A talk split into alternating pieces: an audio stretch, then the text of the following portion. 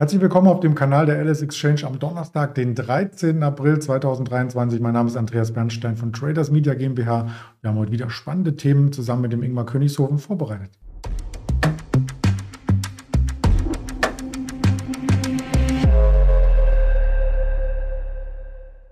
Das Ganze als Präsentation natürlich mit den Hintergrundinfos, die alle keine Handelsempfehlung oder Anlageberatung darstellen, sondern nur den objektiven Blick auf die Geschehnisse am Markt. Und dann holen wir den Ingmar gleich dazu. Guten Morgen. Hi, guten Morgen, Andreas. Ja, der Markt wird ja wirklich äh, hin und her gerissen und als Trader ähm, muss man sich äh, schwer entscheiden, Bulle oder Bär. Gestern fiel es besonders schwer, um mal einen Reim hier anzubringen, denn wir hatten ein neues Jahreshoch, was aber direkt wieder abverkauft wurde. Was war denn da los? Ja, es ist natürlich relativ langweilig momentan, wenn man sich das Bild übergeordnet anguckt, haben wir mehr oder weniger eine Spanne von 200 Punkten letzten Tage gehabt. Es gab dann gestern diesen Ausreißer nach oben um 14.30 Uhr, als die Inflationsdaten kamen. Das wurde zunächst einmal positiv aufgenommen und ähm, ja, weil die äh, Inflation nicht so stark gestiegen ist in den USA, wie das erwartet wurde. Dementsprechend dieser kurze Spike nach oben, aber wie ich eben schon gesagt habe, wurde auch dieser wieder direkt abverkauft und das ist das, was wir in den letzten Tagen immer wieder sehen, wenn der Markt über die 15.700 Punkte ansteigt, sagen wir mal noch Richtung 15.750, 15.800 Punkte, dass dann immer wieder auch die Verkäufer auf den Plan kommen und den Markt wieder runterdrücken. Also es ist eine schwierige Situation für beide Lager momentan, für die Bullen äh, wie auch für die Bären. Und wir sind jetzt eigentlich immer wieder gefangen in dieser Seitwärtsrange, die wir im Februar gesehen hatten. Da hatten wir ja öfter darüber gesprochen. Auf der Unterseite die 15,2 bis 15,250 in etwa und auf der Oberseite die 15,650 bis 15.700 Punkte zu nennen. Da lief es relativ lange seitwärts. Dann irgendwann kam dieser Ausbruch nach unten im März. Aber wir sind jetzt wieder in dieser Seitwärtsrange zurück eingetaucht und jetzt am oberen Rand dieser Range, die ich gerade genannt habe. Und es gibt dann immer wieder diese kurzen Ausbruchsversuche, auch natürlich der Anstieg auf neue Jahreshochs, aber der Markt wird dort immer wieder abverkauft. Deswegen bleibt es natürlich eine sehr spannende Situation. Und gestern hat vielleicht der eine oder andere schon gedacht, mit den positiven Daten, die zunächst einmal positiv zumindest aussahen, dass der Markt vielleicht nach oben ausbrechen wird. Das ist nicht geschehen. Dementsprechend mal abwarten, wann eben die Volatilität wieder zurückkommt. Es ist relativ ruhig momentan. Und die Spanne innerhalb des Tages sind ja teilweise nur 20, 30, 40 Punkte. Also gerade auch für das kurzfristige Trading nicht viel rauszuholen.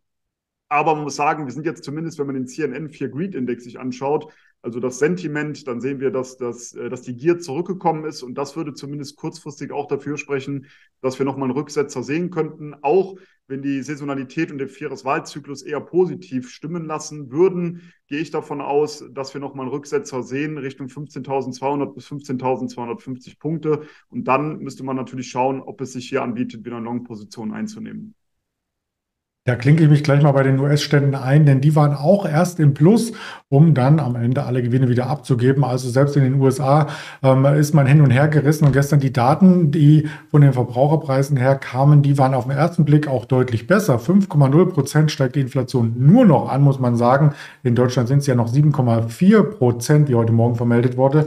Also ein schöner Rücklauf, aber die Kernrate, die läuft nicht mit zurück. Und ich glaube, das war das letzten Ende das Zünglein an der Waage. Genau, das haben die Analysten moniert, dass die Kerninflation vielleicht noch auf zu einem hohen Level ist, dass es dann zu einer weiteren Zinssetzung, äh, Zinsanstieg bei der nächsten Zinssitzung kommen könnte um 25 Basispunkte. Das ist zumindest das, wovon einige momentan ausgehen. Und ja, das hat man eben auch im Markt gesehen. Es gab eben diese erste Reaktion, die sehr positiv war. Du hast eben angesprochen mit den 5 Prozent. Das war niedriger als erwartet wurde. Aber dann die Kerninflation, die ja lässt das Ganze dann doch nicht so toll erscheinen, weswegen der Markt sehr wahrscheinlich dann auch wieder abverkauft wurde. Ja, lass uns auf Einzelwerte fokussieren. Da gibt es auch äh, starke Bewegungen und auch klare und eindeutige Meldungen. Da ist man nicht so hin und her gerissen. Wir beginnen mal mit dem DAX-Unternehmen BASF, ähm, die einen Gewinn gezeigt haben, aber einen geringeren Gewinn. Aber trotzdem scheint man sich hier für die Zukunft gut aufgestellt zu sehen. Genau, BASF ist ja ein Unternehmen, was natürlich durch die steigenden Energiepreise sehr gebeutelt war. Aber Analysten sind davon ausgegangen, dass es einen stärkeren Rückgang beim Gewinn geben wird, als es dann eben gekommen ist. Das EBIT, das sank zwar fast um ein, äh, fast ein Drittel auf 1,93 Milliarden Euro. Erwartet wurden aber 1,60 Milliarden Euro. Also das war dann doch deutlich besser, als das von Analysten erwartet wurde. Dementsprechend ist das natürlich jetzt interessant, sich die Aktie mal anzugucken, denn Diese ist übergeordnet weiterhin im Abwärtstrend gefangen, aber bei 37 bis 40 Euro haben wir eine starke Unterstützungszone. Dort konnte die Aktie auch zuletzt wieder nach oben abdrehen. Jetzt stehen wir aber auch auf der anderen Seite knapp vor der 50-Euro-Marke und das ist wiederum ein starker Widerstand. Deswegen würde ich hier momentan zumindest warten. Aufgrund der positiven Zahlen gehe ich eher davon aus, dass die Aktie über diesen Widerstand von 50 Euro ansteigen könnte. Dann wären meine nächsten Ziele bei 54, später eben bei 60 Euro. Aber ich würde hier zumindest abwarten, dass es eben äh, zu einem Ausbruch kommt, weil ja, man muss natürlich immer versuchen, beides auf äh, seiner Seite zu haben. Nicht nur die guten Zahlen, sondern auch die Charttechnik. Denn wenn man merkt, dass eine Aktie momentan irgendwo den Deckel drauf hat bei einem wichtigen Widerstand, dann sollte man vielleicht nicht kurz davor einsteigen, sondern eben warten, ob es eben zu einem entsprechenden Ausbruch kommt, weil ansonsten kann es ja gut und gerne sein, dass die Aktie auch zunächst einmal nach unten abprallt und dann kann man natürlich auf der anderen Seite auch antizyklisch deutlich günstiger nochmal einsteigen. Ja, einige Kursziele sind weitaus darüber. Das jüngste ist von Bernstein, habe ich gelesen. Outperform Ziel 68. Ja, da hast du natürlich eine sehr schöne Analyse anscheinend gemacht. Also dann liegt dein, dein Kursziel dann noch mal höher. Nein, Spaß beiseite. Dann liegt das äh, Kursziel von Bernstein natürlich dann noch etwas höher. Aber ich würde das auch hier immer wieder so machen, dass ich mich an charttechnischen Marken orientiere. Also wenn ich sehe, ein Widerstand liegt bei 50 Euro oder später bei 60 Euro, dann würde ich hier ganz genau darauf achten, ob die Aktie relativ schnell darüber ansteigt. Dann kann man natürlich den Stop eng nachziehen oder aber, wenn dann wieder eine Aktie ins Stocken gerät, dann vielleicht auch mal zunächst aussteigen und wieder nach einem neuen Einstieg suchen. Ja, wir waren ja tatsächlich äh, das letzte Mal in dem äh, Bereich um 60 ähm, Euro oder 69 Euro im Jahr 2021. Und wenn man sich äh, das mit den Bilanzdaten mal gegenüberstellt, kommen wir auch wieder auf die 2021er Zahlen, was zum Beispiel den Free Cashflow ein, angeht in den nächsten Jahren. Also vielleicht ist das auch alles langfristig ähm, ausgewählt und wir wollten auch diese fundamentalen ähm, Eckdaten mit reinbringen. Wir fahren weiter zu Mercedes. Ja, tatsächlich werden dort Elektroautos verkauft. Drei Prozent mehr als im äh, Jahr zuvor. Das ist schon äh, Freudensprung wert. Genau, man muss ja überall schauen bei den Aktien, ob es irgendwo positive Nachrichten gibt. Und Mercedes ist ein Fall. Hier konnte der Absatz ja, leicht gesteigert werden um drei Prozent. Vor allem haben die oder hat die Nachfrage nach den Premium-Fahrzeugen und aber auch nach den Elektrofahrzeugen dazu beigetragen. Und das sind natürlich positive Nachrichten, dass natürlich auch Mercedes schafft, die Elektrofahrzeuge mehr und mehr abzusetzen. Also da sieht man deutliche Sprünge und zwar der Absatz der Batterie elektrifizierten Fahrzeuge, ich muss es gerade nochmal hier ablesen, die konnte der Stuttgarter Konzern um fast 90 Prozent ansteigen lassen auf 51.600 Fahrzeuge. Und dementsprechend sind das natürlich positive Nachrichten, die wir seitens Mercedes hier gehört haben. Wenn wir auch hier uns die Aktie angucken, dann muss man sagen, dass diese seit Oktober 2022 im Aufwärtstrend ist. Zuletzt gab es eine leichte Konsolidierung, aber eine wichtige Unterstützung bei 68 Euro in etwa. Die konnte verteidigt werden. Deswegen ist das für mich ein Long-Kandidat momentan aufgrund eben dieser positiven Nachrichten, die hier vermeldet wurden. Und auch aus charttechnischer Sicht sieht das sehr gut aus. Deswegen hier meine Long-Ziele bei 76 und später bei 80 Euro. Das Schöne ist eben, ich habe es schon gesagt, bei 68 Euro haben wir einen wichtigen Unterstützung oder eine wichtige Unterstützungszone. Hier könnte man also das Ganze auch eng einstoppen. Ich würde aber auch nicht zu eng da rangehen, sondern vielleicht den Stop bei circa 64 Euro setzen. Das erscheint meiner Meinung nach sinnvoll zu sein. Wie gesagt, auf der anderen Seite, auf der Oberseite haben wir dann die Ziele bei 76 und später bei 80 Euro. Und um da auch eine konkrete Zahl reinzubringen im ersten Quartal, das sind ja schon die Zahlen für das erste Quartal diesen Jahres, die wir hier hatten, sind knapp über 500.000 Fahrzeuge insgesamt bei Mercedes verkauft worden.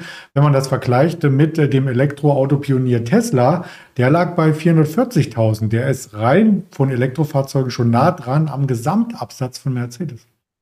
Genau, das ist natürlich klar. Tesla war natürlich jetzt hier der Vorreiter oder ist immer noch der Vorreiter. Dementsprechend müssen die deutschen Autohersteller hier noch äh, ja, nachholen und versuchen, einige Marktanteile abzunehmen. Und der ähm, Anteil am Gesamtabsatz von den Elektrofahrzeugen, der stieg hier auf 10 Prozent von 6 Prozent im mhm. Vorjahreszeitraum. Also man sieht schon hier eine positive Entwicklung, aber es gibt natürlich deutliches Potenzial noch nach oben, das ist klar. Ja, das wollten wir ja auch nochmal gegenüberstellen und äh, da kann sich Mercedes vielleicht noch warm anziehen, beziehungsweise wenn wir uns warm anziehen, wo kaufen wir ein? Also ich bei H&M und du so? Ja, ich natürlich nur bei Louis Vuitton und bei Gucci, das ist natürlich klar.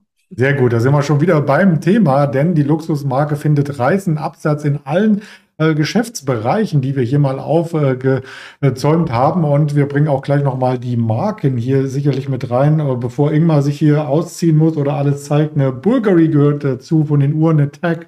Heuer, eine Zenit, Hublot, äh, Tiffany und so weiter. Also du kennst dich da besser aus. also das mit dem Ausziehen ist, glaube ich, keine gute Idee. Das möchte ja keiner sehen. Aber äh, ja, wenn wir jetzt bei LVMH sind, also es ist natürlich, ähm, also man muss ja alleine nur auf den Aktienverlauf gucken. Unfassbar, eine unfassbare Erfolgsgeschichte in den letzten Jahren. Und äh, die Aktie springt momentan von einem Allzeithoch zum nächsten. Und man sieht, Luxus läuft wohl auch in schlechten Zeiten, in Krisenzeiten. Das ist ganz klar hier natürlich zu erkennen. Und es gab hier eben starke Zahlen und die haben die Aktie wiederum auf ein neues Allzeithoch getrieben. Im ersten Quartal, da wuchs der Umsatz im Jahresvergleich um 17 Prozent äh, auf gut 21 Milliarden Euro. Und das übertraf die Erwartungen um circa eine Milliarde Euro, also deutlich besser auch hier wieder, als das erwartet wurde. Das heißt, man sieht ja ein Rekordjahr nach dem anderen und getrieben wurde die Geschäftsentwicklung oder diese positive Geschäftsentwicklung im ersten Quartal ähm, vor allem eben von der Mode oder von Mode und den Lederwaren. Also das sind natürlich sehr positive Nachrichten, die hier vermeldet wurden. Und ich habe es gerade schon gesagt, die Aktie natürlich in einem unfassbaren Aufwärtstrend. Für mich persönlich ist das äh, jetzt kein Grund, hier drauf zu springen und einfach darauf zu spekulieren, dass es immer so weitergeht. Ich möchte ja tendenziell antizyklisch im Markt unterwegs sein. Heißt also, ich bräuchte hier erstmal eine gewisse Korrektur, die auch etwas deutlicher ausfallen sollte, damit ich hier auf, die, auf der Long-Seite einsteige. Ähm, ja, momentan ist davon natürlich nicht viel zu sehen von einer potenziellen Konsolidierung. Aber wir hatten zumindest eine kleine Konsolidierung von äh, Januar bis Mitte März. Die wurde nach oben verlassen und dementsprechend jetzt auch mit den positiven Zahlen gab es dann eben diesen Sprung auf neues Allzeithoch. Aber, und das ist für mich immer wichtig, ich möchte nicht einer derjenigen sein, die am Ende eines langfristigen Aufwärtstrends noch auf einen Trend aufspringen und nachher dreht die Aktie doch mal nach unten ab. Ob das so kommt oder nicht, das weiß man natürlich nicht. Aber ich möchte eher mal warten, ob es eine deutliche Kon ähm, Korrektur gibt Übergeordnet ist es natürlich ein ganz klarer Long-Kandidat. Aufwärtstrend ist voll intakt, das muss klar sein. Und auch die Zahlen sprechen natürlich für sich. Und das würde normalerweise ähm, ja, Anlegern sagen, hier muss man einsteigen, aber ich zumindest warte mal ab. Ich weiß nicht, wie du das siehst. Ich möchte zumindest erstmal nochmal einen deutlicheren Abverkauf sehen, bevor ich in eine solche Aktien einsteige. Erstmal auf die Zahlen ein Gläschen Dong Perignon.